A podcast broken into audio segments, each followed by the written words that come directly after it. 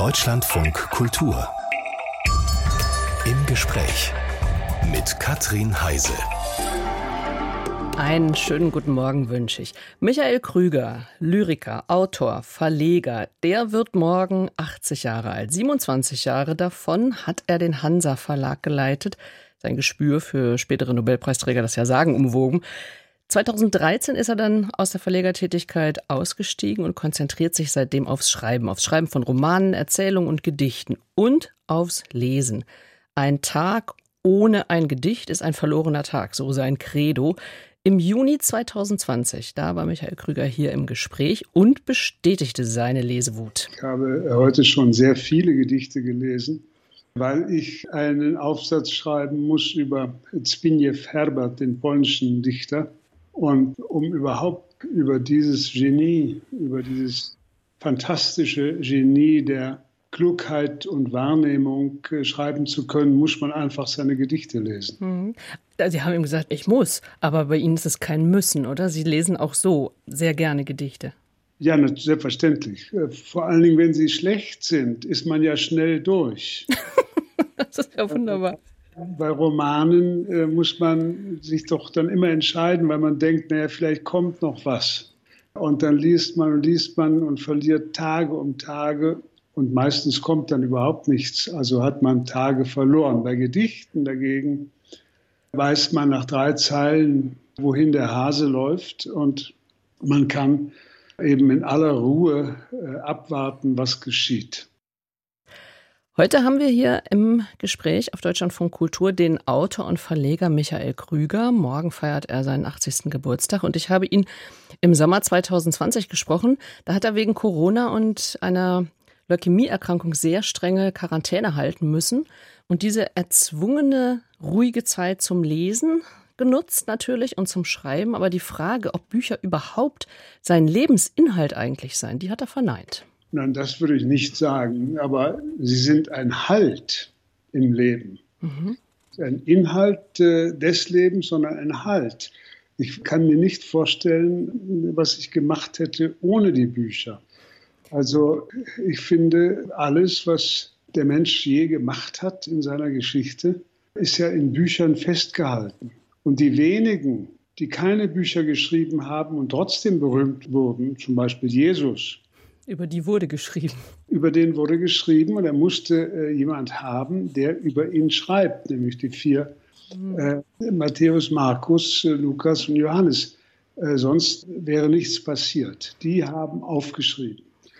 Aber den Rest der Welt haben wir über Bücher vermittelt gekriegt. Nun heißt das nicht, dass man auf die Welt kommen sollte, sich einschließen sollte in ein Zimmer und nur lesen, weil man dann am besten durch die Welt kommt. Das ist falsch. Denn das ist ja nur vermitteltes Leben, das ist ja nicht gelebtes Leben. Ja, nun, es gibt ja einen berühmten Philosophen, der gesagt hat, äh, das ganze Unglück der Welt kommt daher, dass man sein Zimmer verlassen hat. Mhm. Aber ich glaube, dass tatsächlich das Leben immer schlecht ausgeht, das hat man doch als acht bis zehnjähriger begriffen. Leben hat nur ein Ziel, nämlich der Tod. Und man muss also in der Zeit, die einem zur Verfügung ist, und das ist ja nicht viel, das sind 80 Jahre, heute manchmal 85. Wenn man krank ist wie ich, weiß man es überhaupt nicht. Hm. Aber was immer man macht, man hat nur diese Zeit. Also sollte man mit dieser Zeit sorgfältig umgehen. Und das heißt für Sie eben auch das, was andere geschrieben haben, eben lesen. Halt durch Bücher heißt das aber auch, dass Sie zu verschiedenen, in verschiedenen Lebensphasen zu bestimmten Büchern greifen. Also zum Beispiel jetzt gerade, momentan befinden wir uns ja alle miteinander in einer ziemlich schwierigen Zeit. Ist das eine Zeit für eine ganz besondere Art von Literatur? Ja, viele behaupten das. Ich glaube nicht so daran. Ich jedenfalls halte mich überhaupt nicht an die Devise, dass man jetzt nur irgendwelche Untergangsbücher lesen sollte. Im Gegenteil, ich finde, man sollte jetzt äh, die großen, heiteren Bücher mhm. der Geschichte lesen, die großen Romane, die Weltgeschichten äh, in Romanform von Turgenev und Dickens und Balzac und so weiter. Äh, das, was wir in Deutschland eben nicht hatten, den großen realistischen Roman, der um Deutschland herum geschrieben wurde, zwischen 1850 und 1900, äh, das sollte man lesen. Flaubert, da hat man äh, alles, was man braucht. Und da wir in Zeiten leben, in denen äh, die Bedrohungen ja immer schneller werden und sich immer stärker vermitteln in jedem einzelnen Leben, sollte man auch schnell anfangen, weil so ein dickes Buch wie Turgenev oder Flaubert, da braucht man seine Zeit und man sollte also nicht so viel Zeit verschwenden, sondern direkt morgens nach dem Frühstück anfangen, vor der Arbeit, nach der Arbeit weitergehen. Machen Sie das so? Fangen Sie sofort an mit Lesen? Schon im Bett am besten? Nee, das, das ist das Einzige, was ich nicht kann. Äh, Im Bett lesen, weil da fallen mir sofort die Augen zu. Es gibt zwei Sachen, wie ich gut einschlafe. Das erste ist äh, deutsches Fernsehen und das zweite ist im Bett lesen. Okay, wenn Sie auch bei guten Büchern einschlafen, dann würde ich jetzt das Erstere, nämlich vom deutschen Fernsehen einzuschlafen, jetzt nicht gleich als Werturteil, sondern einfach als Feststellung mal so stehen ja, lassen. Nein, es ist eine reine Feststellung. Ich kann nicht folgen. Hm. Mein armer Vater las immer Fontane.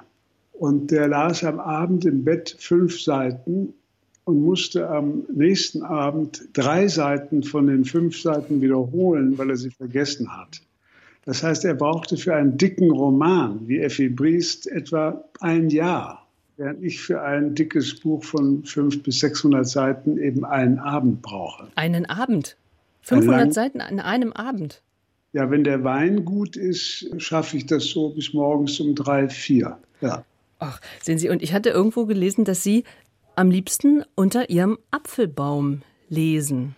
Das ist ähm, aber, aber nicht mitten in der Nacht natürlich. Blöden Wetter kann man ja nicht draußen sitzen und lesen. Ja. Äh, wenn, wenn, das Wetter wieder schön wird und man abends draußen sitzen kann, also, setze ich mich auf meine Bank. Das ist ja selbstverständlich. Also das mit dem Baum ist, äh, ist keine Anekdote, sondern das ist Wahrheit. Überhaupt Bäume, Sie haben irgendwie ein spezielles Verhältnis zu Bäumen, oder? Sie haben ich ja, weiß nicht, wenn ich das letzte Gedichtbuch aufschlage, immer wieder Gedichte über Bäume. Ich habe das Gedicht Alter Mann unterm Apfelbaum gelesen. Mhm. Was hat es mit den Bäumen auf sich bei Ihnen? Bäume, wenn man in der Stadt groß wird, äh, sind Straßenbäume. Arme Kerle, äh, die da sitzen und die Autos fahren dran und Hunde pinkeln dran. Das sind arme Geschöpfe. Aber wenn man, wie ich, jetzt im Wald lebt seit zehn Jahren, dann sind die Bäume ja doch die einzigen treuen Freunde. Wenn man aus der Tür tritt, stehen die da.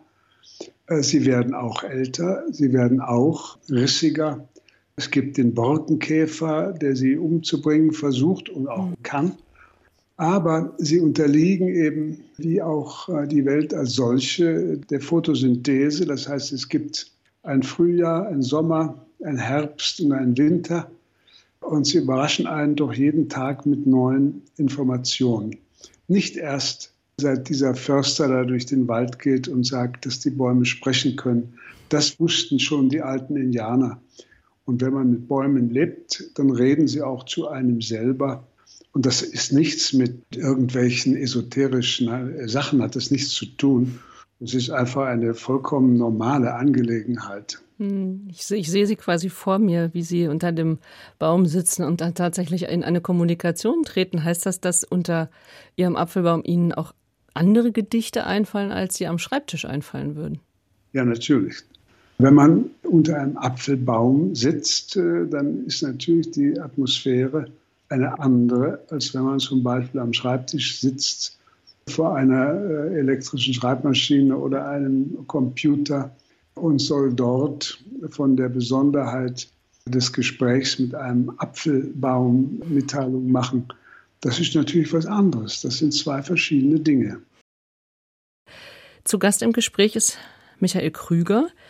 Michael Krüger ist 1943 geboren. Herr Krüger, es hörte sich jetzt eben schon an, als ob Bücher in Ihrer Kindheit, so über Ihren Vater vermittelt, doch durchaus immer wieder eine Rolle gespielt hätten. Ja, es gibt verschiedene Kindheiten. Meine eigentliche Kindheit fand in Sachsen-Anhalt statt. Und da, wo ich die ersten sechs Jahre meines Lebens, bis ich zur Schule gehen musste in Berlin, bei meinen Großeltern gelebt habe. Mhm. Und da die enteignet worden waren, 45, hatten sie keine Bücher mitnehmen dürfen, sodass bei uns nur zwei Bücher existierten, nämlich die Bibel und ein Pflanzenbestimmungsbuch eines Biologen, der aus der Familie meiner Großmutter stammte, der Garke, der ein Buch, die Pflanzen Mitteleuropas, geschrieben hatte, das es bis heute gibt, ein wichtiges Nachschlagewerk. Und so habe ich mit meinem Großvater äh, in dem Buch über die Pflanzen gelesen, die wir ja tagsüber bei unseren Spaziergängen gesehen haben die wir zum Teil gepflückt haben, weil er mir beigebracht hat, dass man fast alle Pflanzen, die man sieht, essen kann. Mhm.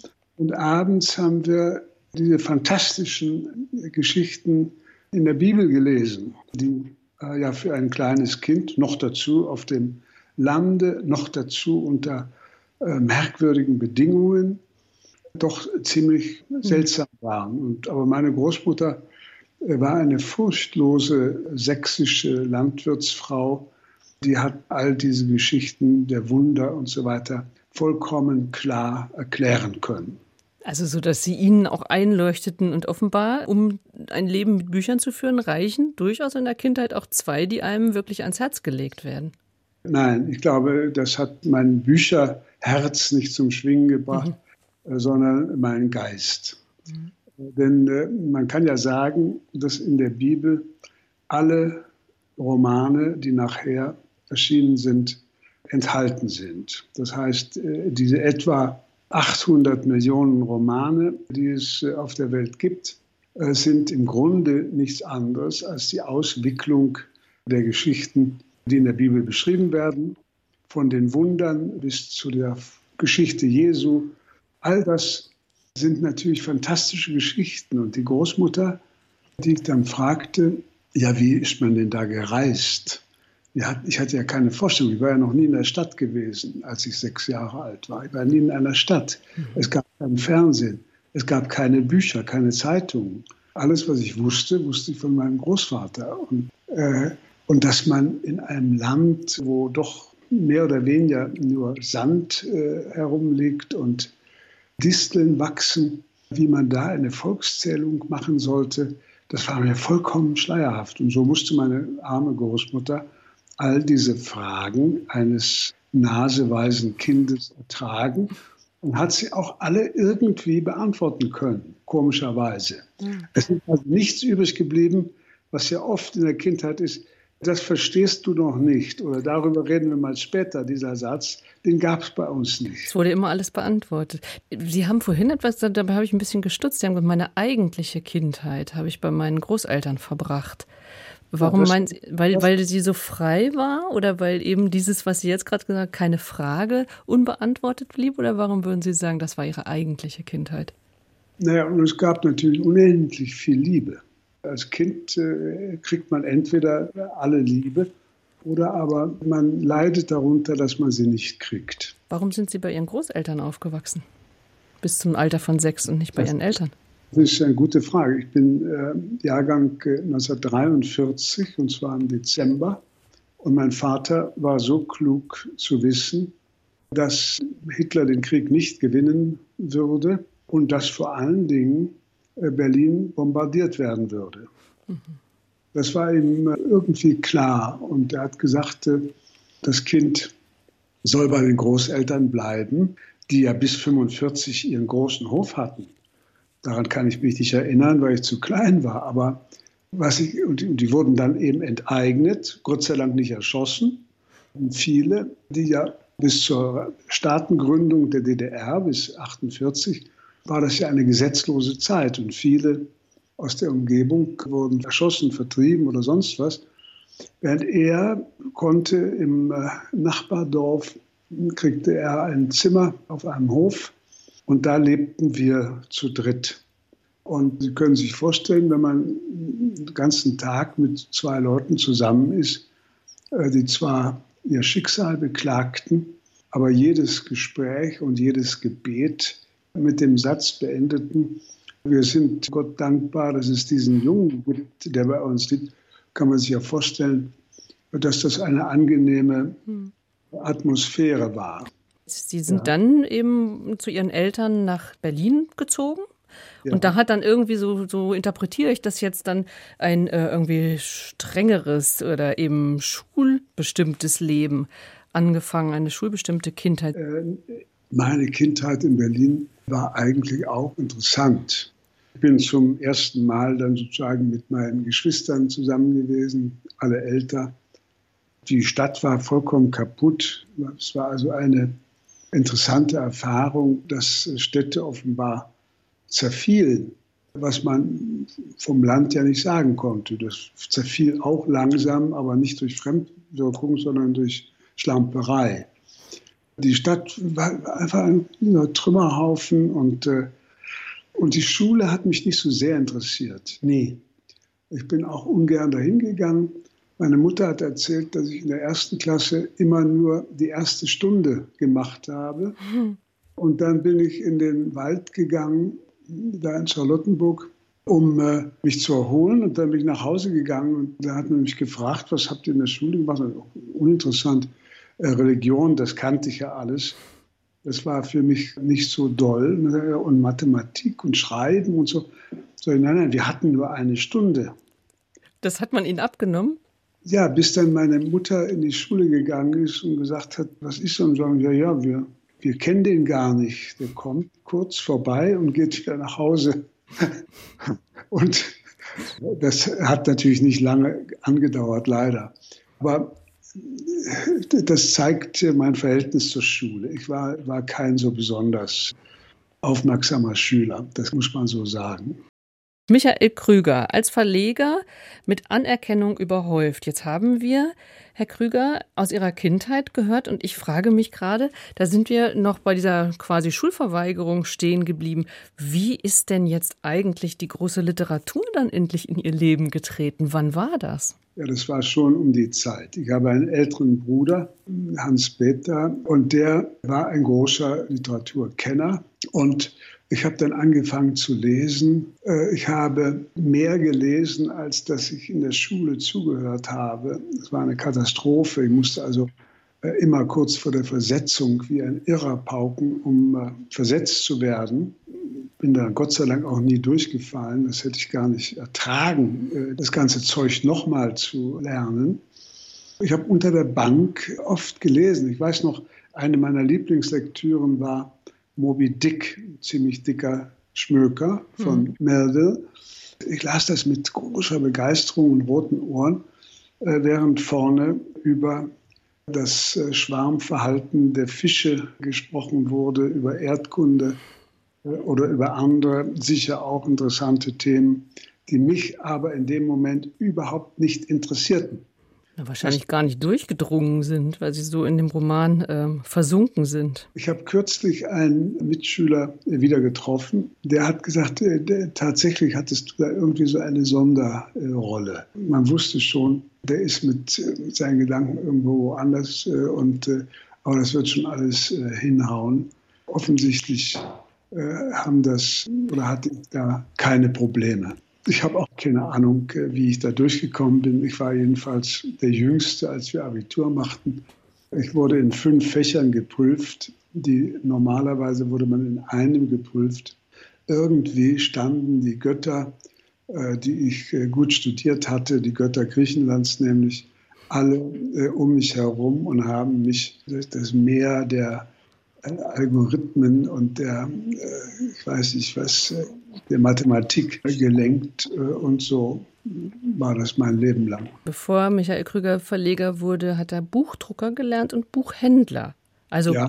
Bücher war klar, aber was war noch nicht so ganz klar? Ja, alle dachten, ich würde also Philosophie studieren, äh, weil ich gelegentlich in der nikomachischen Ethik von Aristoteles las.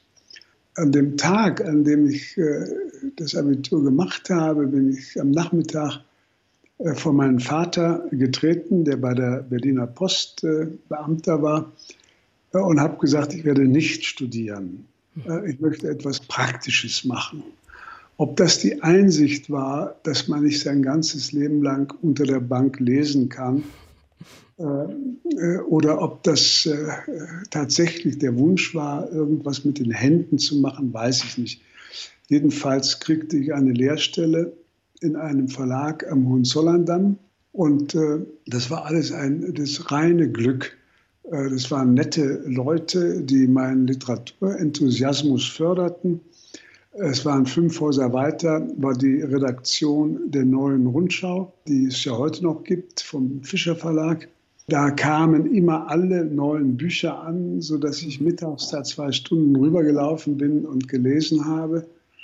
Alles fiel mir zu. Ich musste gar nicht mehr viel machen. Glaub, das ist mir jetzt aber irgendwie doch zu viel, ähm, dass die Götter oder das Schicksal sie irgendwie so geleitet haben. Also 45 Jahre beim Hansa Verlag, 27 Jahre geleitet und dann noch mit ganz großem, großem Erfolg. Man könnte ja auch sagen, äh, mein Gott, dieser Kerl ist einfach sitzen geblieben. Äh, und äh, das kann man ja auch sagen, er hat sich zu wenig bewegt. Ich muss sagen, ich habe fantastische Angebote gekriegt. Ich sollte sogar mal, das kann ich ja Ihnen erzählen, das habe ich noch nie erzählt, ich sollte sogar mal äh, Direktor von Faber Faber in London werden. Und man hatte schon die Verträge ausgefüllt. Das war immerhin der Verlag von T.S. Eliot. Und, äh, und dann irgendwann habe ich gesagt, um Gottes Willen, äh, das reicht doch alles vorne und hinten nicht. Sei froh, dass du sitzt, wo du bist und äh, habe dann wieder abgesagt. Mangelndes Zutrauen oder was war das?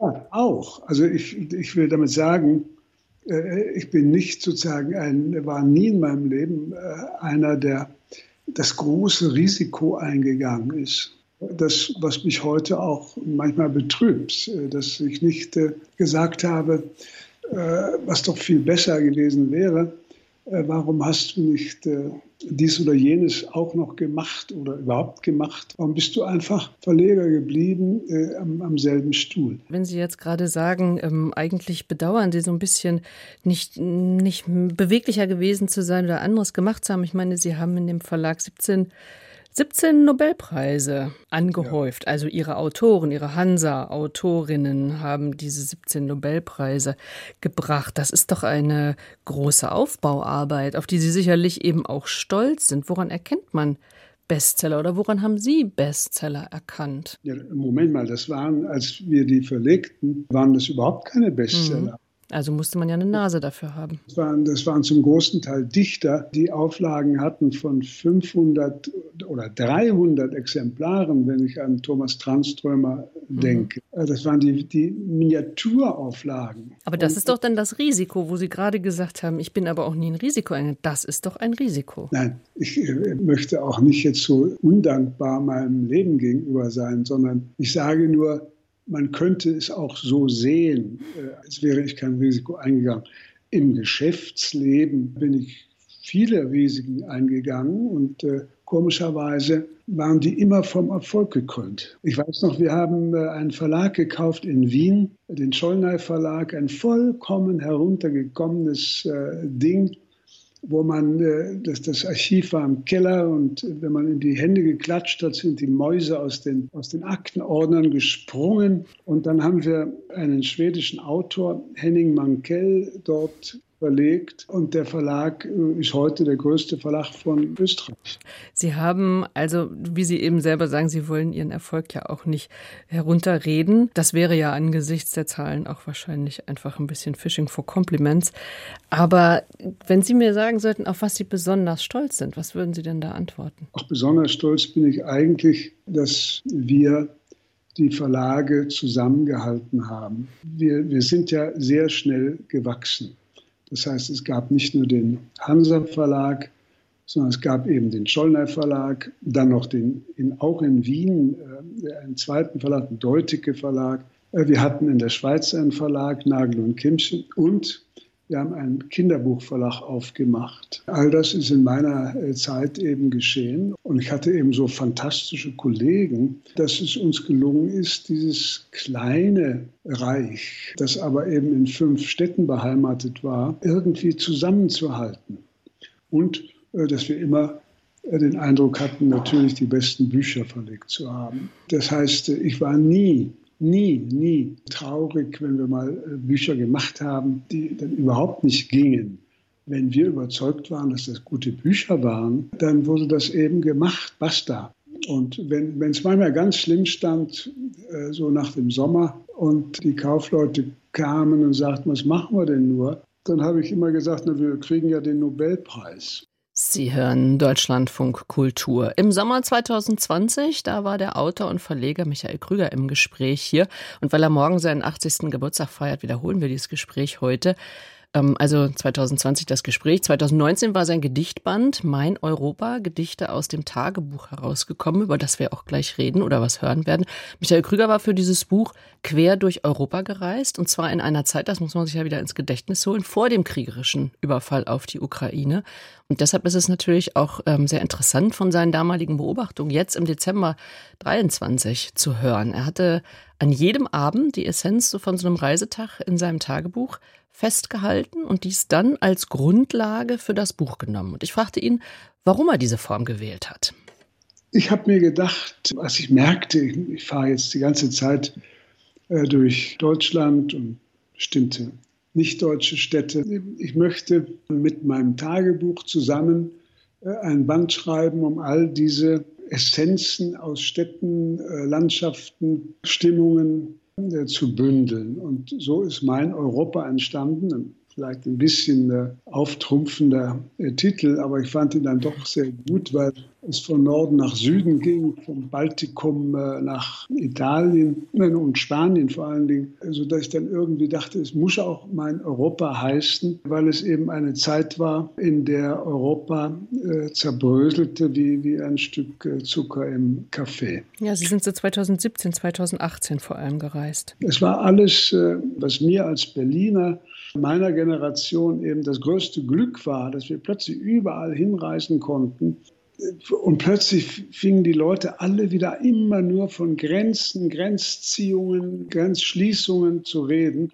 Das war für mich entsetzlich. Ich hatte das Glück, ich hatte immer irgendwelche Einladungen zu Vorträgen und Lesungen, was weiß ich. Ich war zum ersten Mal in meinem Leben äh, in Odessa äh, und habe viele wunderbare Kathedralen in äh, Spanien besuchen können äh, und dachte, mein Gott, das, das war's doch, das ist es doch. Ja. Ist Europa. Diese Vielfalt in Europa, die vermittelt sich in Ihrem Buch auch, aber gleichzeitig auch ein doch, ja, ein so melancholischer Blick. Hat Sie das, dieses Auseinanderbröseln da auch ergriffen? Nein, nein, aber ich, das ist schon meine Meinung, dass eben der Wille zu Europa, der muss natürlich ein Wille sein äh, mit einer gemeinsamen äh, Militärpolitik und einer gemeinsamen Wirtschaftspolitik und wenn das alles nicht möglich ist, dann passiert eben das, was jetzt passiert. Jeder hat eine andere Vorstellung. Äh, der Neid äh, beginnt wieder, äh, das Gefälle von Nord und Süd fängt wieder an, ein Problem zu werden und so weiter und so fort. Das heißt, äh, all das, was äh, schon erreicht war, fängt jetzt an zu bröseln. Und ich weiß nicht, ob nicht jetzt dann doch nach England vielleicht doch noch jemand äh, mhm. aussteigt und dann kann man die ganze Sache sowieso vergessen. Und ein bisschen von der Wehmut dieses Zerfalls steckt natürlich in diesem Buch drin. Sie sind viel gereist in den Jahren, die wir erwähnt haben, 17, 18. Sie haben vorhin erzählt, dass Sie im Moment, dass Sie sehr schwer krank sind, dass Sie jetzt nicht reisen können. Was bedeutet das für Sie, mit der Krankheit, mit Krankheit umzugehen? Äh, ich war nie krank. Ich habe äh, nichts äh, am Herzen gehabt und nichts an der Leber, obwohl ich sehr viel getrunken habe. Ich habe nichts an der Lunge gehabt, obwohl ich geraucht habe. Kurzum, plötzlich kriege ich eine Leukämie wird Mitte letzten Jahres äh, diagnostiziert und äh, seitdem lebe ich mehr oder weniger, seit Weihnachten mehr, hier in einem Haus äh, im Wald. Das ist ein fantastisches Domizil, das ist klein, aber ich habe eben im Dach äh, mir ein großes Fenster einbrechen lassen und während ich mit Ihnen rede, gucke ich auf die großartigsten Ulmen, auf ein paar äh, sehr schöne Eschen. Jetzt kommen so langsam ins Fenster hoch die Vogelbeerbäume. Und es gibt eben diesen fabelhaften, auch hier, nicht nur in München, sondern auch hier, den fabelhaften Apfelbaum. Also was Schöneres kann man sich nicht vorstellen. Andererseits habe ich natürlich früher nichts lieber gehabt, als mich äh, auf die Autobahn zu setzen. Bin ich in einer Dreiviertelstunde in Garmisch in einer Stunde in Italien oder in anderthalb.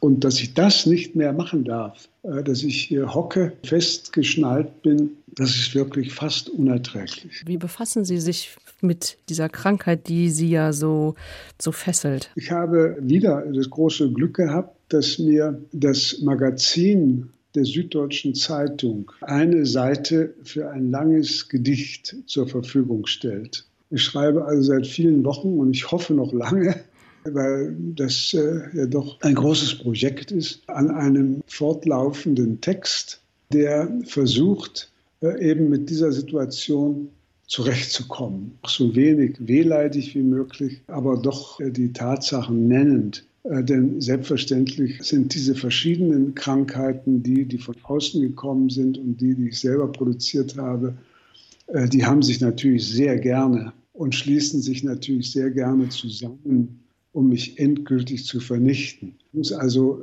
alle meine auf Null stehenden Immunwerte mobilisieren um mich dagegen zu wehren. In einem Interview haben Sie mal gesagt, gegen Ende des Lebens sollte man die Trümmer wegräumen. Ja, man sollte versuchen, sozusagen bestimmte Trümmer aus dem Weg zu räumen, auch äh, dass man, wenn man den letzten Gang geht, nicht gerade auf die Nase fällt.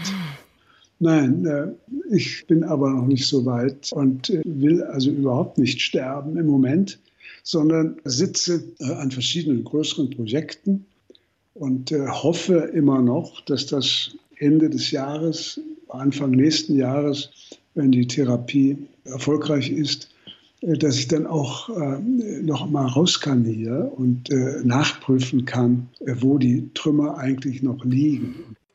Das hat Michael Krüger im Sommer 2020 gesagt. Inzwischen ist die von ihm angesprochene Therapie abgeschlossen und er ist wieder rausgekommen. Und er hat auch einige seiner Projekte ähm, beendet, Bücher rausgebracht, zum Beispiel eines über den Hochgebirgsmaler Giovanni Segantini und Michael Krüger hat sich besonders gern an seine Begegnung mit Lyrikern und Lyrikerinnen erinnert. Das Ergebnis ist in diesem Jahr, also 2023, im Surkamp Verlag veröffentlicht worden. Michael Krüger Verabredung mit Dichtern, Erinnerungen und Begegnungen. Mit uns sein wird noch wenige Minuten der Verleger, Autor, Lyriker Michael Krüger hier im Gespräch im Deutschlandfunk Kultur. Eine Frage habe ich noch, die ich, über die ich nachgedacht habe. Ihre Gedichtbände, die ziert immer Ihre Handschrift. Schreiben Sie mit der Hand? Ja, ich habe alles äh, mit der Hand geschrieben. Äh, Im Verlag äh, gab es natürlich jemand, der die Handschrift lesen konnte und das äh, immer alles abgeschrieben hat. Und jetzt habe ich Notizhefte, die ich dann am Ende der Woche äh, durchsehe, ob irgendwas drinsteht, äh, was ich retten will. Äh, das schreibe ich dann ab mit in dem Computer, also in den Laptop, wie man das nennt. Mhm. Aber ich liebe die Handschrift und ich merke ja eben, wie in der Hand, nicht so sehr im Kopf, aber in der Hand, wenn ich schreibe, entsteht ja überhaupt erst der Gedanke. In der Hand entsteht der? In der Hand. Wenn ich tippe, das heißt, wenn ich nur die Hände runterfallen lasse auf die Buchstaben äh, und sie hoffentlich treffe, dann ist das eine andere Bewegung. Aber wenn ich mit der Hand schreibe, dann schreibe ich eben doch eine Bewegung nach, eine Bewegung des Geistes. Äh, und das ist was anderes. Und äh, ich wäre todtraurig, wenn man mir die Hand äh, verbieten würde, wie man anderen Leuten den Mund verbietet. Die Hand verbieten wäre ein Drama, ein entsetzliches Drama. Alles, was ich geschrieben habe, ist mit der Hand geschrieben.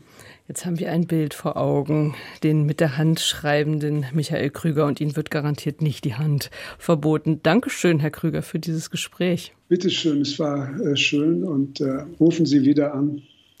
Eine Einladung von Michael Krüger ausgesprochen im Juni 2020. Morgen an seinem 80. Geburtstag wollen wir ihn nicht stören, also nicht anrufen, aber natürlich herzliche Grüße senden und einen schönen Tag wünschen.